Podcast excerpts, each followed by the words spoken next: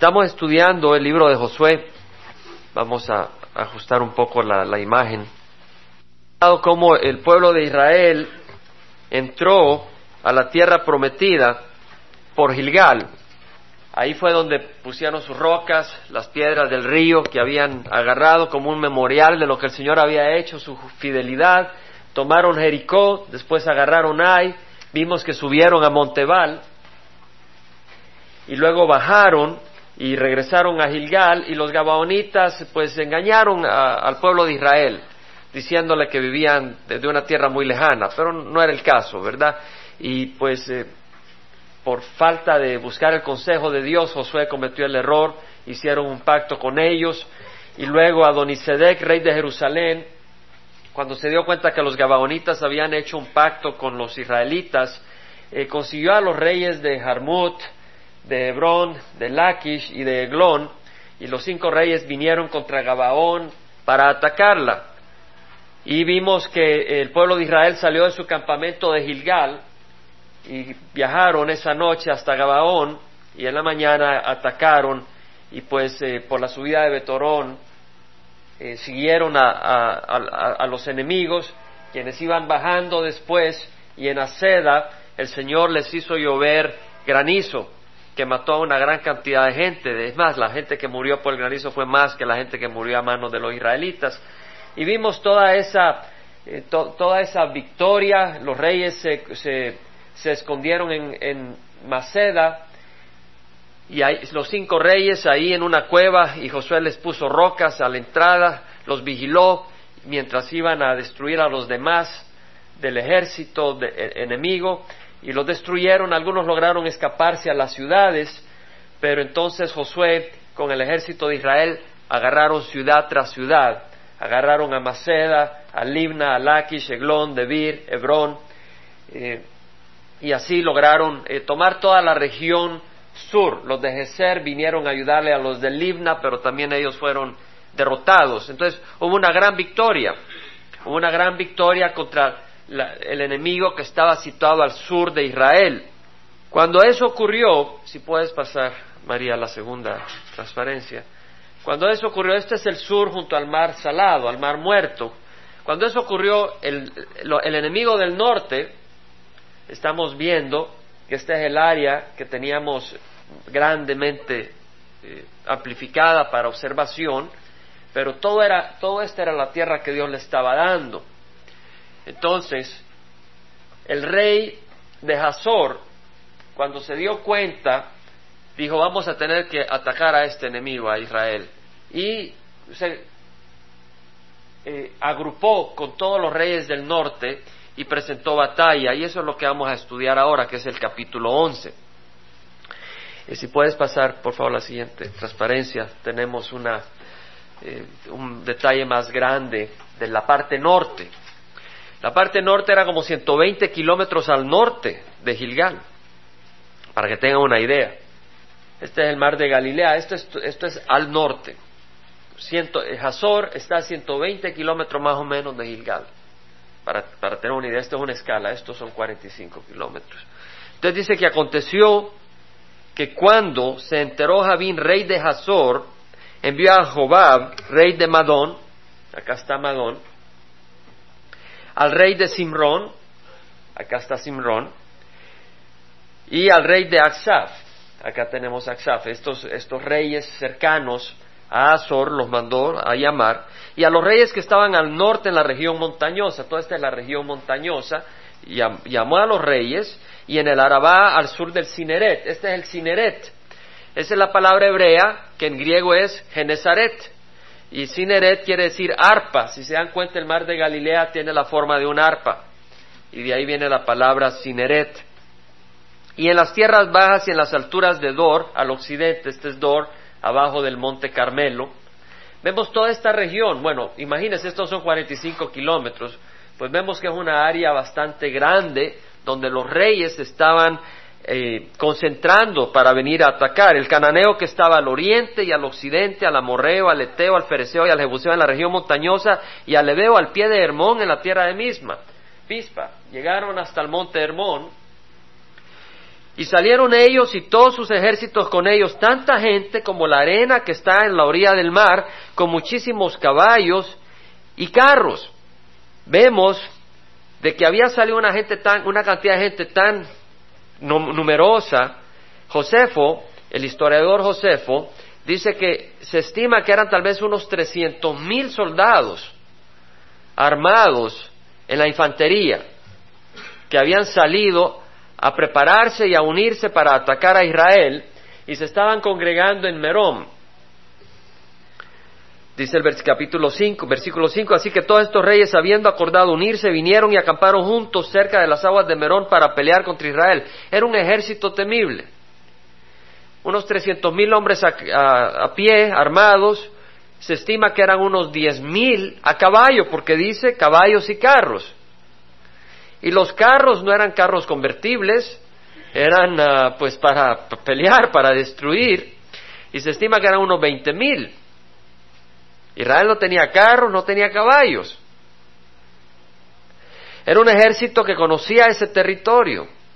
Venían a atacar a Israel. Ellos habían visto lo que Dios había hecho, lo que o lo que Israel había hecho, pero porque Dios lo había hecho a través de ellos, a Ai, a Jericó, a Hebrón, a Laquis, a Eglón, a todos esos lugares. Y sabía que si ellos estaban derrotados, iban a morir. Porque Israel tenía el llamado de destruir totalmente y no dejar a nadie vivo, porque eran pueblos eh, resistentes a Dios. Y ahora venía el juicio de Dios. Entonces ellos estaban necios, listos para presentar batalla y dar la última gota de sangre que podían la última patada de energía contra Israel con todas sus ganas, sabían que si perdían morían. Así que iban con todas sus ganas, un enemigo feroz. Azor era la ciudad más grande de todo lo que era Palestina en ese tiempo. Tenía unas 200 acres, de el tamaño era como unos 200 acres, el tamaño de esa ciudad. Equivale más o menos a un kilómetro por un kilómetro. Eso solo era Azor, pero acuérdese que todas las demás ciudades estaban uniéndose con Azor para presentar batalla. Y dice que entonces le dijo Jehová a Josué, no temas a causa de ellos, porque mañana a esta hora yo entregaré a todos ellos muertos delante de Israel. Desjarretará sus caballos y quemará sus carros a fuego. No temas. Eso, en otras palabras, ¿por qué le va a decir el Señor a Josué y a Israel, no temas? Porque la tendencia natural era afligirse. La tendencia natural cuando viene un enemigo con trescientos mil soldados, veinte mil carros, diez mil jinetes, era afligirse. Porque si no está afligido, puede decir el Señor no temas. Pero el Señor vino y le trajo consuelo. El Señor vino y le trajo esperanza.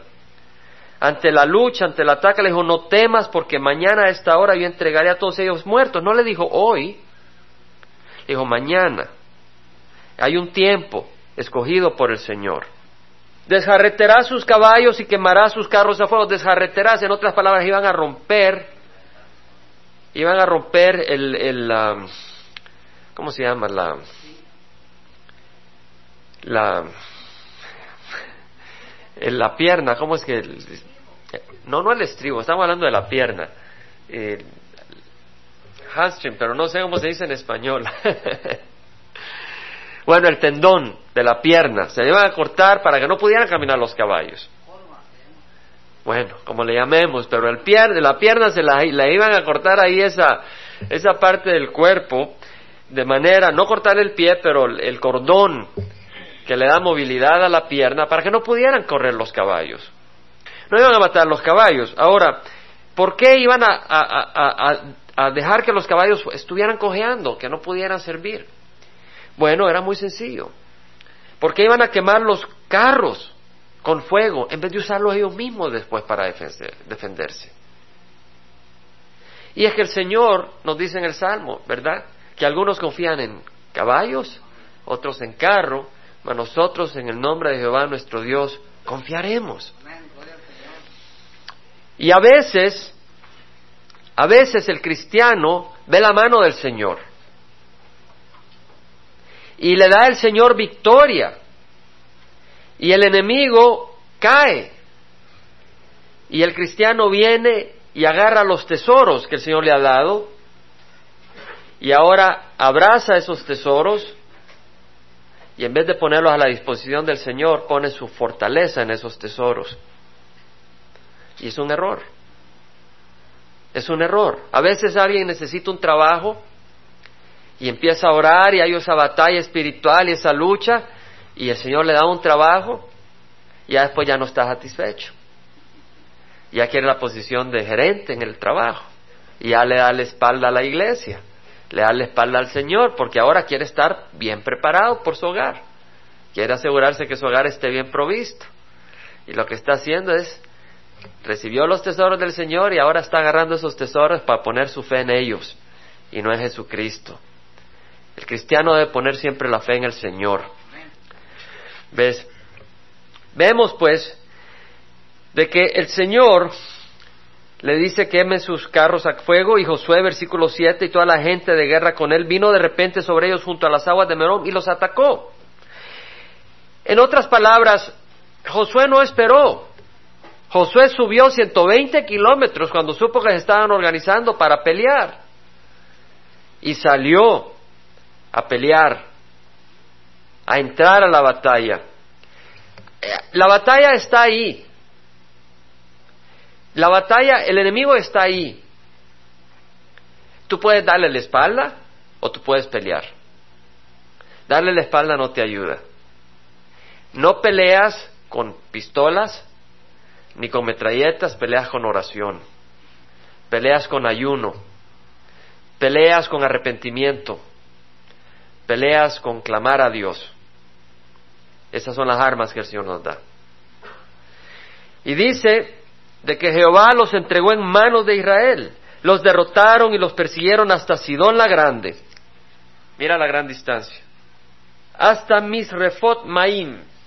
Y hasta el valle de Mispa al oriente los hirieron hasta que no les quedó sobreviviente alguno. Y Josué hizo con ellos como Jehová le había mandado, desjarretó sus caballos y quemó sus carros a fuego. ¿Qué es lo que hizo Josué con ellos? Como Jehová le había mandado. Había entendido obediencia, Josué entendía obediencia. Después del fenómeno en Ai, donde fueron derrotados, sabía que tenía que ser obediente. Y después del engaño que tuvieron con los gabaonitas, con mayor razón quería ser bien obediente. Y vemos que fue obediente. Por ese mismo tiempo Josué volvió y se apoderó de Azor e hirió a espada a su rey, porque Azor antes había sido cabeza de todos esos reinos. E hirieron a filo de espada a todas las personas que había en ella, destruyéndolas por completo. No quedó nadie con vida y a Azor le prendió fuego. Y tomó Josué todas las ciudades de estos reyes y a todos sus reyes los hirió a filo de espada y los destruyó por completo, tal como Moisés, siervo de Jehová, había ordenado. Sin embargo, Israel no quemó ninguna de las ciudades que estaba sobre sus colinas, con la única excepción de Azor, la cual Josué quemó. Y los hijos de Israel tomaron como botín todos los despojos de estas ciudades y el ganado, mas a los hombres hirieron a filo de espada hasta destruirlos, no dejaron a ninguno con vida. Versículo 15, tal como Jehová había ordenado a Moisés su siervo, así Moisés lo ordenó a Josué, y así Josué lo hizo. Moisés era un siervo del Señor, entonces lo que él proclamaba era la palabra del Señor. Moisés obedeció, le dio la instrucción a Josué y Josué obedeció, no dejó de hacer nada de lo que Jehová había ordenado a Moisés. Vemos la gran victoria que el Señor le da a Israel ahora sobre, los, sobre el enemigo que venía del norte. Versículo 12 dice, y tomó todas las ciudades. Versículo 12 dice, los destruyó por completo. Versículo 14 dice, tomaron como botín todos los despojos. Versículo 11 dice, hirieron a filo de espada a todas las personas, destruyéndolas por completo. Versículo 10 dice, se apoderó de Azor e o sea, se apoderaron, tomaron poder, tomaron control, tomaron el poder que Dios les daba. Vemos todo eso. Josué fue un hombre de fe, lo hemos estudiado, y en el capítulo 10 vimos cómo conquistaron a las distintas ciudades, cómo tomaron, y estábamos hablando de la fe, ¿se acuerdan hermanos? Y estuvimos hablando de que la fe es un don de quién? De Dios. Pero no quiere decir que todo le queda bajo la responsabilidad de Dios. También quiere decir de que nosotros los hombres tenemos que hacer nuestra parte. Cuando decimos que la fe es un don de Dios, Es cierto, porque la Biblia lo dice, la fe no sale de la carne, es un regalo de Dios. Pero ¿qué hacemos con ese regalo? Tú sabes que tú puedes hacer que esa fe aumente y tú puedes hacer que esa fe disminuya. Y lo estudiamos la semana pasada. Estudiamos que el Señor Jesucristo a, los israelitas, bueno, no a los israelitas, sino a sus discípulos cuando se le apareció, eh, primero María Magdalena les había dicho que Jesús había resucitado, no le creyeron.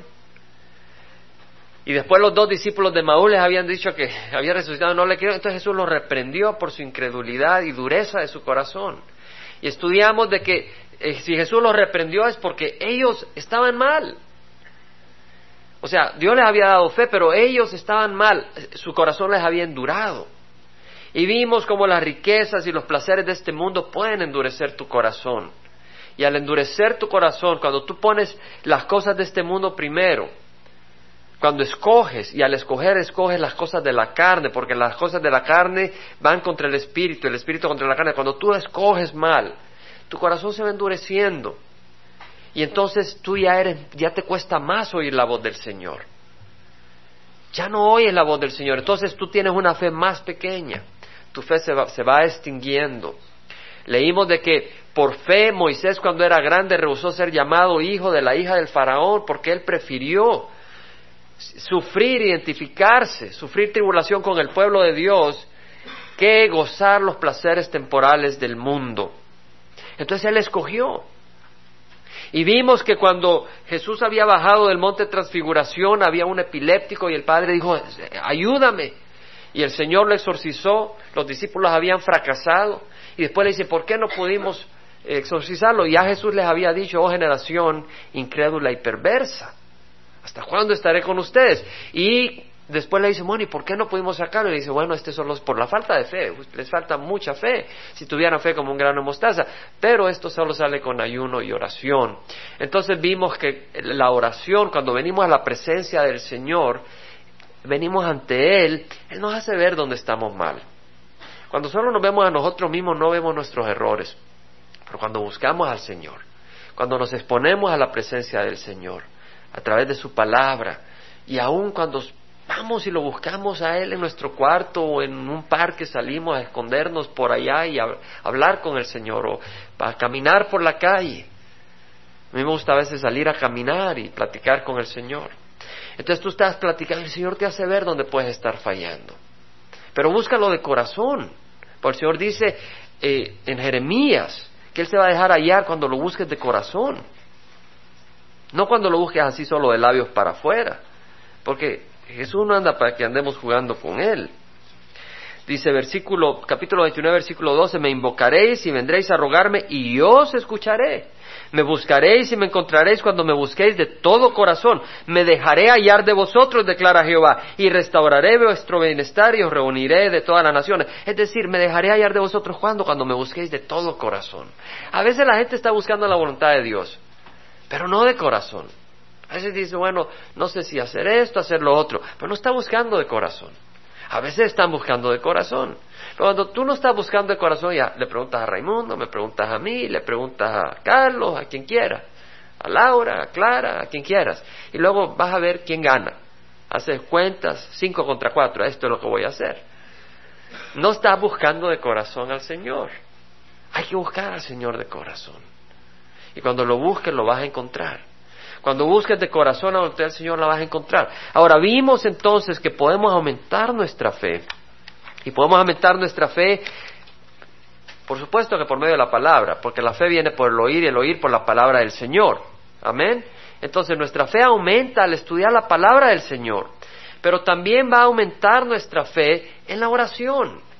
Porque cuando venimos en la oración, vemos que la, el Señor les dijo generación incrédula y perversa. Es decir, la maldad está asociada con la falta de fe. Y cuando venimos en oración, el Señor nos va limpiando, nos hace ver nuestros errores y al arrepentirnos, esa costra se va limpiando y somos más sensibles a la voz del Señor. Estudiamos eso, pero ahora quiero traer otro elemento hoy, otro elemento para aumentar nuestra fe y los va a sorprender. Primera de Tesalonicenses, capítulo 2, porque queremos aprender y creo que tenemos algo acá muy hermoso para aprender. Primera de Tesalonicenses, capítulo 2, versículo 13 y 14 dice, por esto también, está hablando Pablo, por esto también nosotros sin cesar damos gracias a Dios de cuando recibiste de nosotros la palabra del mensaje de Dios, la aceptaste no como la palabra de hombres, sino como lo que realmente es, la palabra de Dios, la cual también hace su obra en vosotros los que creéis. En otras palabras, la iglesia en Tesalónica estaba recibiendo la palabra como que era no palabra de hombre, sino de Dios. En el principio de esta reunión oramos de que aunque el Señor usa instrumentos de carne y hueso, es la palabra de Dios. Lo mencionamos. Y es lo que hacía la, la, iglesia en Tesalónica. Estaban recibiendo el mensaje entendiendo que era la palabra de Dios. Cuando tú entiendes que es la palabra de Dios, tú pones atención. Tú buscas esa palabra, tú buscas entenderla. Ahora, tú tienes la Biblia ahí para examinar si lo que estamos hablando es la palabra de Dios. Y recíbela como la que es, que es la palabra de Dios. Versículo 14 dice, vosotros hermanos viniste a ser imitadores de las iglesias de Dios en Cristo Jesús, que están en Judea, porque también vosotros padecisteis los mismos sufrimientos a manos de vuestros propios compatriotas, tal como ellos padecieron a manos de los judíos. La iglesia tesalónica estaba siendo perseguida como los israelitas habían sido perseguidos por los judíos que no se habían convertido al cristianismo. Había persecución, habían burlas, habían insultos, habían tramas contra ellos. Versículo 17 dice, pero nosotros, hermanos, separados de vosotros por breve tiempo en persona, pero no en espíritu, estamos muy ansiosos con profundo deseo de ver vuestro rostro. Pablo estaba afligido, sabía que la iglesia estaba siendo perseguida. Ya que queríamos ir a vosotros, al menos yo, Pablo, más de una vez, pero Satanás nos lo ha impedido. Satanás está ahí, anda saltando y haciendo las cosas difíciles. ¿Sabes qué? Pero no vamos a poner nuestra atención en Satanás. El Señor lo permitió con un propósito, que la iglesia dependiera un poquito menos de Pablo y, dependiera un poco más de Jesucristo. Y muchas otras razones. No las tenemos que entender, pero sabemos que en el Señor Satanás no, no puede hacer nada a nosotros si estamos en las manos del Señor.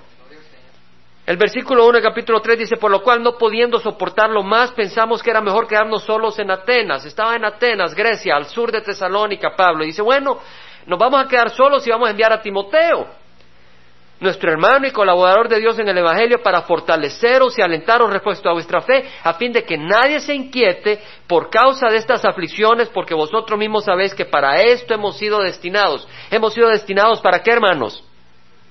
Para esto ¿Qué es esto? Aflicciones, tribulaciones. Probablemente el próximo domingo la iglesia va a ser la mitad de lo que es hoy. No es un mensaje popular, pero no, no estamos buscando un voto de popularidad. La Biblia lo dice. Sabéis que para esto hemos sido destinados. ¿Para qué? Para el sufrimiento, para la tribulación. Tú dices, ¿y por qué? El Señor tiene su motivo. Porque en verdad cuando estábamos con vosotros os predecíamos que íbamos a sufrir aflicción y así ha acontecido como sabéis. Por eso también yo cuando ya no podía soportar más, envié para informarme de vuestra fe, por temor a que el tentador os hubiera tentado y que nuestro trabajo resultara en vano. Pablo estaba afligido de que la tribulación iba a hacer que ellos se desanimaran, que la persecución hiciera que la fe de ellos se enfriara. ¿Cierto? Por eso estaba bien afligido Pablo, que su labor no haya sido en vano. Ahora bien, así como la, persecución y la aflicción y los problemas pueden causar que tu fe disminuya y va a depender de ti, la persecución, la aflicción y los problemas pueden causar que tu fe incremente. Fíjate lo que estoy diciendo. Tu fe puede incrementar puede aumentar a través de las tribulaciones. Es un instrumento que el Señor usa. A esta iglesia Pablo le escribe una segunda carta donde precisamente se goza de que ellos van creciendo en fe en las tribulaciones. Vamos al capítulo 2, a segunda de Tesalonicenses. Segunda de Tesalonicenses capítulo 1 versículo 3 al 10 dice, Siempre tenemos que dar gracias a Dios por vosotros, hermanos, como es justo, porque vuestra fe aumenta grandemente. La fe estaba aumentando en ellos. Y el amor de cada uno de vosotros hacia los demás abunda más y más, de manera que nosotros mismos hablamos con orgullo de vosotros entre las iglesias de Dios por vuestra perseverancia y fe en medio de todas las persecuciones y aflicciones que soportáis. Es decir, esta iglesia, al perseverar, al soportar las aflicciones, es decir, al, al, decir, no me voy para atrás, no escojo el mundo, no escojo distraerme con otras cosas, ahí me voy a quedar en la tormenta. Al decir eso, la fe fue aumentando. Esta es una señal evidente, dice, del justo juicio de Dios. Sabemos lo que estamos leyendo. Está diciendo Pablo para que seáis considerados dignos del reino de Dios por el cual en verdad estáis sufriendo. Pues después de todo es, es justo delante de Dios retribuir con aflicción a los que os afligen. Pablo está diciendo, ¿sabes qué? La persecución que ustedes están recibiendo es señal evidente, es una señal clara, es una prueba clara del justo juicio de Dios. Un momento, Dios no ha venido a juzgar todavía. Está hablando en el futuro. En el futuro, cuando el Señor juzgue a las personas, la persecución que ha recibido de ellas, van a hablar claramente que el juicio de Dios es justo. ¿Me entiendes? Eso es lo que está diciendo. Dice una señal evidente del justo juicio de Dios, en otras palabras, porque dice, porque después de todo es justo delante de Dios retribuir con aflicción a los que os afligen y daros alivio a vosotros que sois afligidos y también a nosotros cuando el Señor Jesús sea revelado desde el cielo con sus poderosos ángeles en llama de fuego. Hermanos, ustedes podemos nosotros recibir persecución y desprecios por el Evangelio, pero aquellos que son instrumentos de persecución, si no vienen al arrepentimiento, tu persecución va, a hablar claramente de la justicia de Dios cuando Él juzgue. Claramente. Y va a haber retribución a los que no conocen a Dios y a los que no obedecen el Evangelio de nuestro Señor Jesús. No hay juego. El que rechace el Evangelio se prepara para la ira de Dios. Estos sufrirán el castigo de eterna destrucción, excluidos de la presencia del Señor y de la gloria de su poder. Nosotros tenemos una esperanza mejor cuando Él venga para ser glorificado en sus santos en aquel día y para ser admirado entre todos los que han creído, porque nuestro testimonio ha sido creído por vosotros. El segundo, el, punto hoy, para aumentar nuestra, nuestra fe, es humillarnos bajo la mano poderosa de Dios cuando Él nos disciplina. Eso aumentará nuestra fe. Y cuando tú no te humillas, cuando tú no recibes la disciplina del Señor, esa es una actitud arrogante, esa es una actitud rebelde, esa es una actitud perversa. Y esa actitud perversa trae como fruto incredulidad. Van de par y par. Porque el Señor le dijo, generación incrédula y perversa. Vemos la conexión. Si vamos a Hebreos 12:11, dice el autor de Hebreos, al presente ninguna disciplina parece ser causa de gozo. ¿Qué quiere decir? O sea, lo que está diciendo el autor es que la disciplina es causa de gozo. Porque dice, no parece, ¿por qué decir que no parece? Porque lo es. Si no, no dijera no parece. Hay cosas que no lo parecen, pero lo son. A veces ves a un perrito y no parece, pero te pega una mordida y son bravos. No parece, pero lo son. A veces hay unos que parecen y lo son. Ves un Doberman y parece y lo es. Y acá lo que está diciendo es, no parece, pero lo es. En otras palabras, no parece ser causa de gozo, sino de tristeza. Sin embargo, a los que han sido ejercitados por medio de ella les da el fruto apacible de justicia. El fruto. Cuando tú te ejercitas, cuando tú aceptas las circunstancias que el Señor trae a tu vida. Y no es fácil. Pero cuando tú lo aceptas con humildad y aceptas la voluntad del Señor en tu vida, a través del sufrimiento, a través de perseverar en el sufrimiento, va a haber un fruto. Y ese fruto es un fruto pacífico, es un fruto apacible de justicia.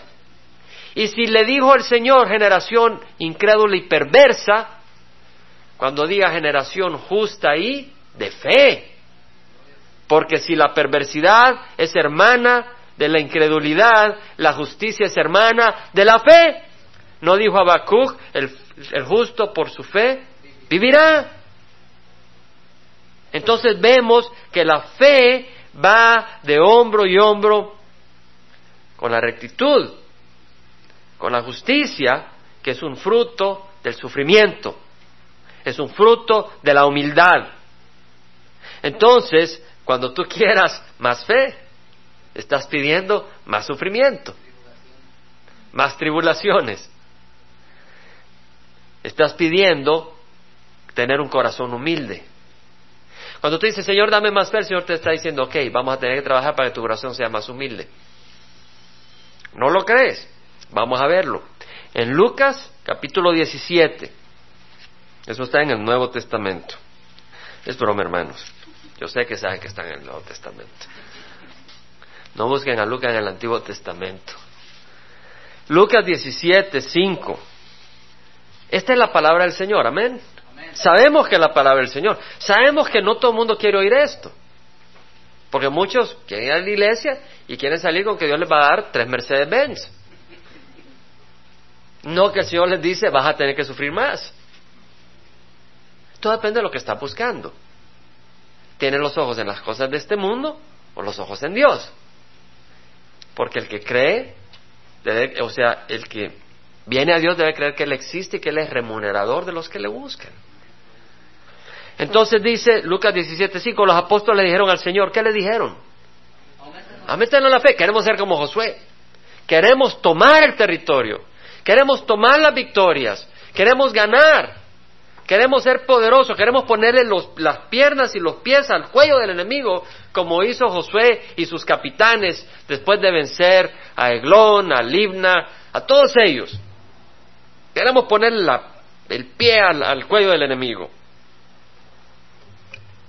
¿Y qué dice? Cuando ellos le pidieron al Señor, aumentanos la fe, le dijo el Señor, ok, poquito más de fe. No, Mira de qué, les habló. Dijo que entonces el Señor les dijo, ok, si tuvieras fe como un grano de mostaza, dirías a este sicómoro, desráigate y plántate en el mar y os obedecería.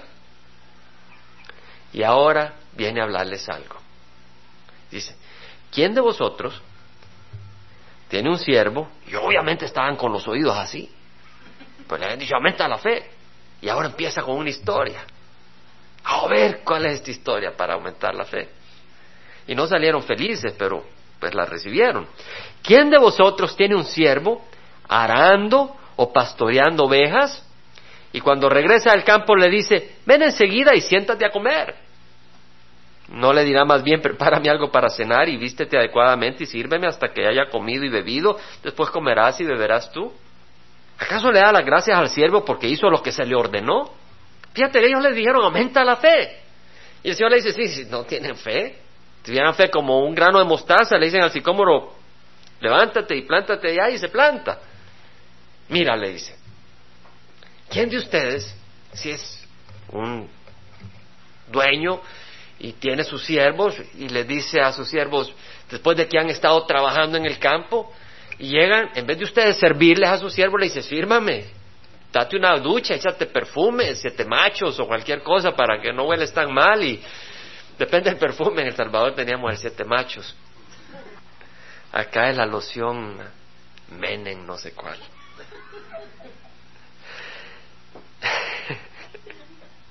Y el versículo 10 dice, así también vosotros, cuando hayáis hecho todo lo que os he ordenado, decid, siervos inútiles somos, hemos hecho solo lo que debíamos haber hecho.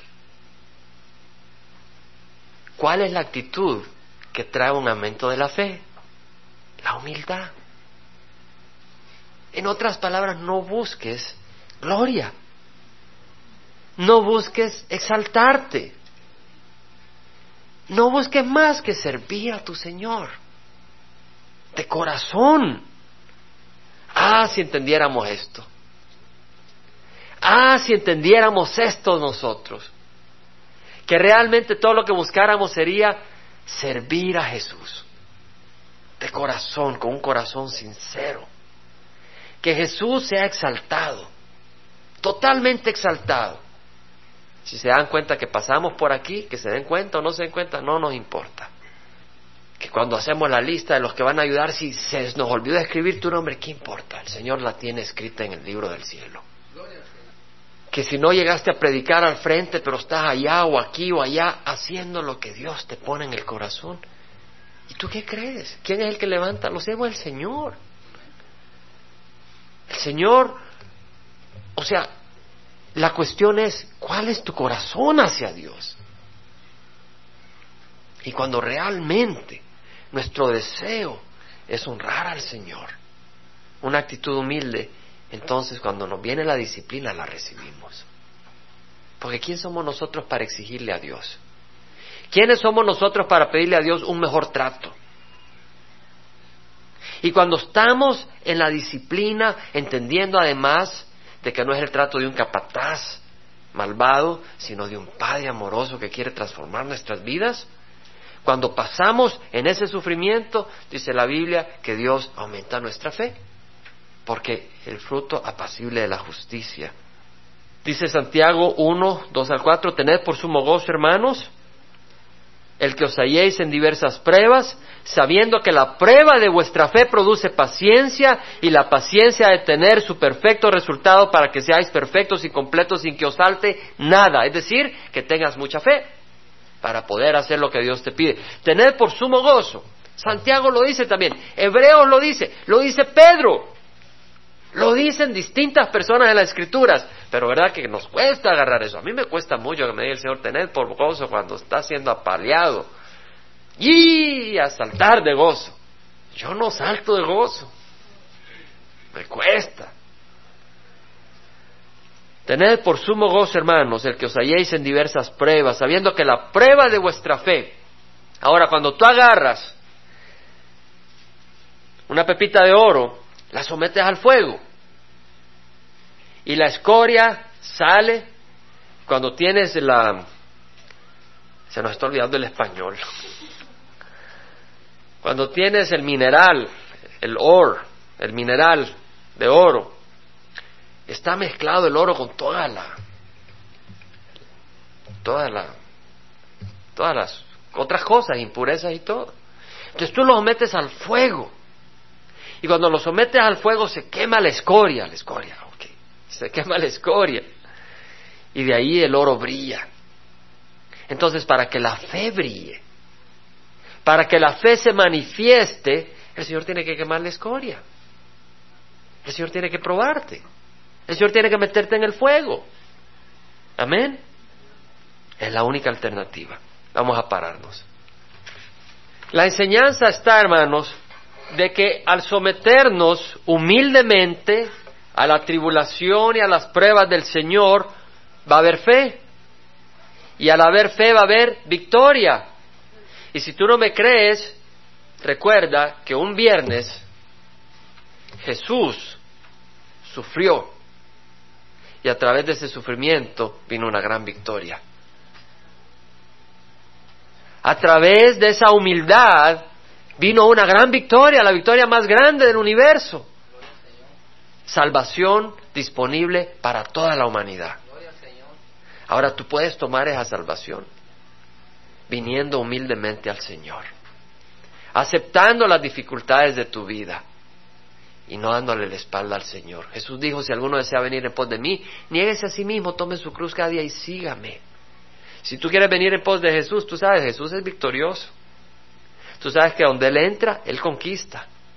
Pero si tú quieres venir eh, detrás de Jesús, quieres venir en pos de Jesús, tienes que tomar tu cruz. Tienes que aceptar el sacrificio. Sin cruz no hay salvación. Sin la cruz de Cristo. Y sin salvación no hay cruz. En otras palabras, cuando hay salvación, viene la cruz detrás. Viene la cruz a la par para que tomes tu propia cruz.